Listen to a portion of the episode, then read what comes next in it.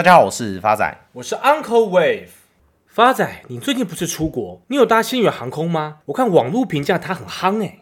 你仔细想想，你不觉得张国伟很厉害吗？年少有为，不止成立了一家航空公司，自己还会开飞机，多才多艺，跟西方的马斯克一样，都是凭借着一己之力打造出属于自己的帝国。发仔，如果你今天是女生，你会选谁作为理想的伴侣？Uncle 你怎么没把自己加进来？你好歹也是凭借着那张俊俏的脸庞，在银行界闯荡多年。再怎么说，金融圈也应该要有你的位置吧？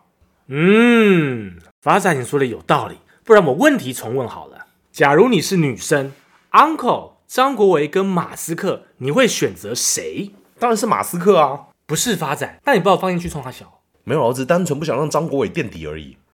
不过话说回来，长荣航空前董事长张国伟在二零一八年创办星宇航空后，话题不断。之前才刚公布一月营收，年增十三倍，创开航后新高。消息一出，马上带动星宇航空的股价，在二月二十号一度上看到五十点五块，创下历史新高。结果被贵买中心列为处置股，股价一度跌幅将近四成。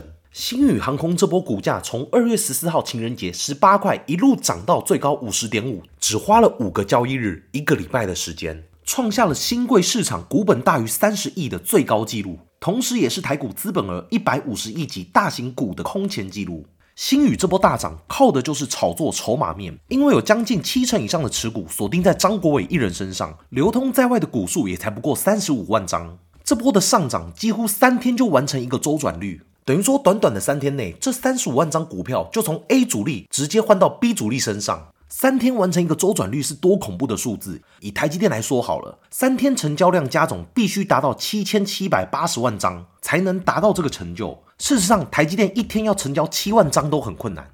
很多人会把这波新宇的上涨跟长荣行以及华航相提并论，但事实上却不然。因为过去疫情，华航以及长荣航都是靠货运来赚钱，而非客运。因此，以星宇航空目前的财务跟营运状况，未来五年要达到获利，几乎是不可能的任务，必须经历多次减资再增资，或拉长会计折旧年限才有机会。而这次星宇航空大起大落的主因，还有一部分归咎于它是新贵股票。而新贵股票与上市上柜公司股票有几个差异。第一个是交易时间，新贵股票的交易时间是早上九点到下午三点，上市上柜的交易时间只到一点半。再是涨跌幅限制，新贵股票没有涨跌幅限制，所以才能看到星宇航空股价一天四成以上的波动。而上市上柜公司一天有十个 percent 的涨跌幅限制。最后是新贵股票无法融资融券以及当冲。目前台湾法律规定，任何公司要申请上市上柜股票时，都需要登录为新柜股票，并挂牌交易至少六个月以上。新柜股票不会限制公司规模、资金大小、设立年限以及获利能力，只要有两家以上的券商辅导推荐，就能到新柜市场交易。不过期满后，并不代表能顺利上市上柜，必须看资格是否符合上市上柜的条件，而价格可能不会是现在的新柜价。最后要注意的是，刚刚提到新贵股票无法当冲，代表着当日股价如果跌幅落差太大，投资人是没办法及时停损卖出的。而这次新宇股价的暴涨暴跌，也让不少散户惨赔出场。星宇航空套牢自救会的成员就超过五千人以上。董事长张国伟自己表示，希望投资人量力而为，他自己是一张都没卖。况且股票本来就是投资的东西，每个人都应该量力而为。我开公司不是为了要去炒股票，上市贵是为了公司长远的发展，并提供想投资星宇航空的人一个管道。股价是公开的市场，公司不该也不会涉入。而且炒作星宇航空对自己来讲也不是好事，因为股价太高，反而会吓跑潜在的投资者。Uncle 简单的用一句话来总结张国伟的谈话内容。散户爱跟风炒股票赔钱是自己的行为，要为自己负责。不止台湾的散户爱炒星宇航空的股票，美国的散户也是一样。根据美国财经日报的报道，对于许多美国散户而言，他们如今只有三件事每天要做的：吃饭、睡觉以及看特斯拉的股票。今年以来，特斯拉的股票在美国散户投资者中受欢迎的程度正持续爆表。最近几周，散户们以疯狂的速度抢购这家公司的股票，并多次创下了单日购买的新纪录。根据统计数据，今年以来，散户们在特斯拉的股票上的净买入量已经达到了一百三十六亿美元，仅仅花了两个月的时间，就已经接近了去年全年一百七十亿美金的纪录水准。到目前为止，美国散户对于特斯拉的热度，使得其他股票相比之下都显得相形见绌。发仔举个例子，在二月份的最后一周，散户投资人单日购买特斯拉的平均值达到了四点六亿美元，而紧随其后的是 S M P 五百的 ETF。而它的成交量仅仅只有一点五亿美元，不及特斯拉的三分之一，更不用提苹果、Amazon 相关的股票，他们的成交量不到特斯拉的十分之一，大家就可以知道特斯拉在美国散户受欢迎的程度。而特斯拉的投资人向来以忠诚著称，去年股票下跌时，不少美国散户就已经开始争相购买，并且在一月三号股价见底后爆出大量。分析师指出，散户流入特斯拉的金额从未如此之高。散户投资人的购买行为，在很大的程度上推动今年特斯拉的股价大涨的行情。报道特别指出，线上券商平台交易特斯拉的账户比例，已经从六个月前的四个 percent 提高到现在的十八个 percent。以往特斯拉的交易量再火，通常也不会在某一天达到平台股票交易量的十个 percent，但今年就已经有三天达到总交易量的三十五个 percent 以上。Uncle 认为，无论是星宇航空还是特斯拉，都是体质健全而且有前景的好公司，但难免在散户的炒作之下，股价会有些不合理。加上新贵股票对一般投资人来讲无法及时停损，风险太高，因此 Uncle 今天跟各位亲爱听众朋友回顾的标的正是特斯拉。Uncle 持续看好特斯拉的因素有三：第一个，财务面。中国乘用车市场资讯联席会公布数据显示，特斯拉二月售出了七万四千四百零二辆中国制的电动汽车，年增率三十一点六个 percent。第二个，Uncle 看好的因素是基本面。特斯拉在三月一号举行的投资者日。什么是投资者日呢？特斯拉投资者日是特斯拉定期举办的活动，目标是向特斯拉股东和媒体展示特斯拉的最新成果跟战略计划，并解答投资者对公司的疑虑跟问题。该活动通常包括产品展示、财务状况、前景计划、问答和互动环节。投资者日还为股东跟公司管理层提供直接对话平台，在解决投资者关注的问题之外，还能提高透明度和互信度。而投资者日发布的讯息往往都会影响股价的变动。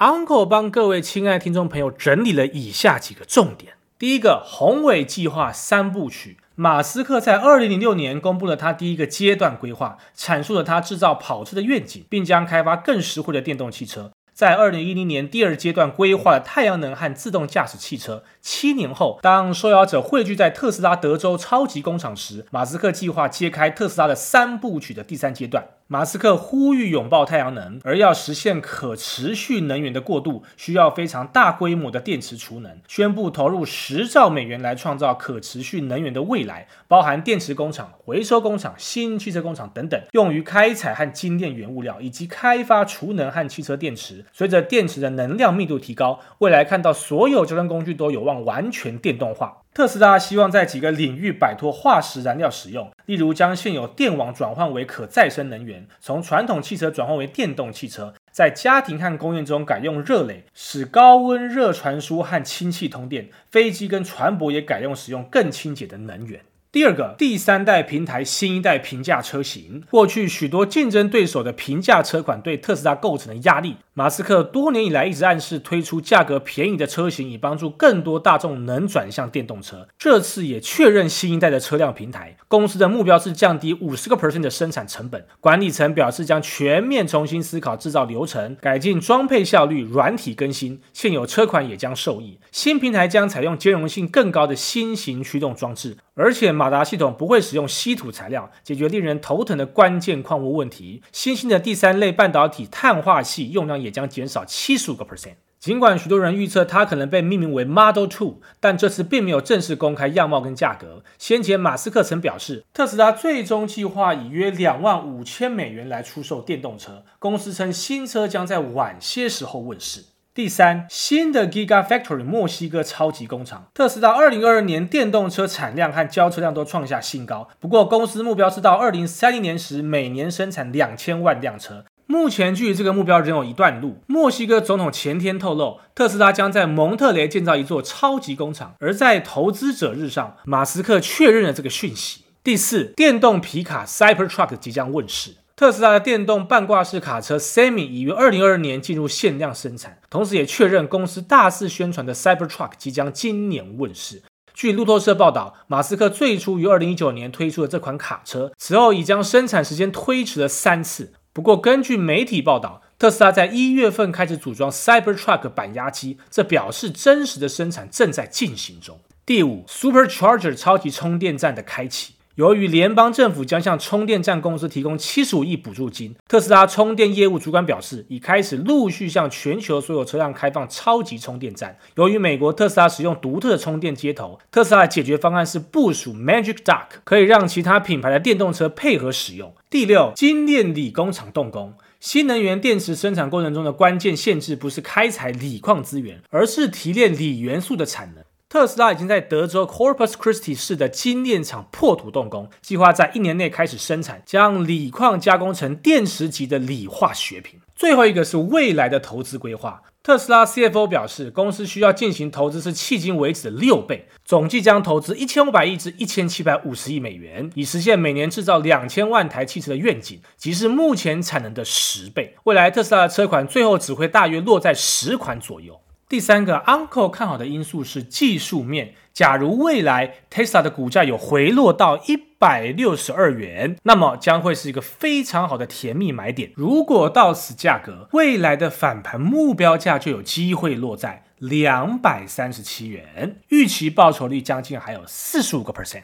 Uncle 在此做一个总结：投资切勿跟风。无论是疫情前的航运股，还是疫情后的台积电，甚至是现在的新宇航空或特斯拉，都一样。公司体质再好，股价都会有不合理的时候。所以，身为投资人，我们应该严守纪律，不随媒体起舞，也不轻易的追高。谢谢大家，我是 Uncle Wave，我是发仔，我们下次见。